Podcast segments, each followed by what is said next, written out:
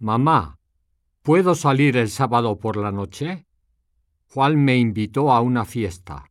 No tengo tiempo. Hablamos de eso después. En otra ocasión nos encontramos. Sí, pero esta semana no. Tengo un horario muy apretado. Bueno, en uno de estos días nos vemos. Sí, no sé exactamente cuándo, porque casi no voy a Tokio.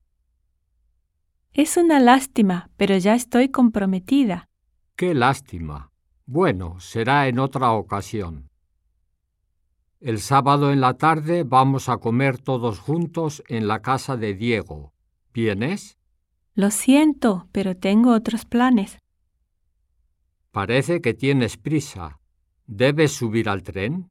No, pero tengo una cita con un amigo y ya voy tarde.